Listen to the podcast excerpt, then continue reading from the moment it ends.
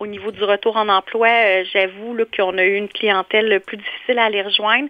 On est en compétition avec la PCU, euh, la PCMRE aussi qui s'extensionne encore euh, jusqu'en septembre.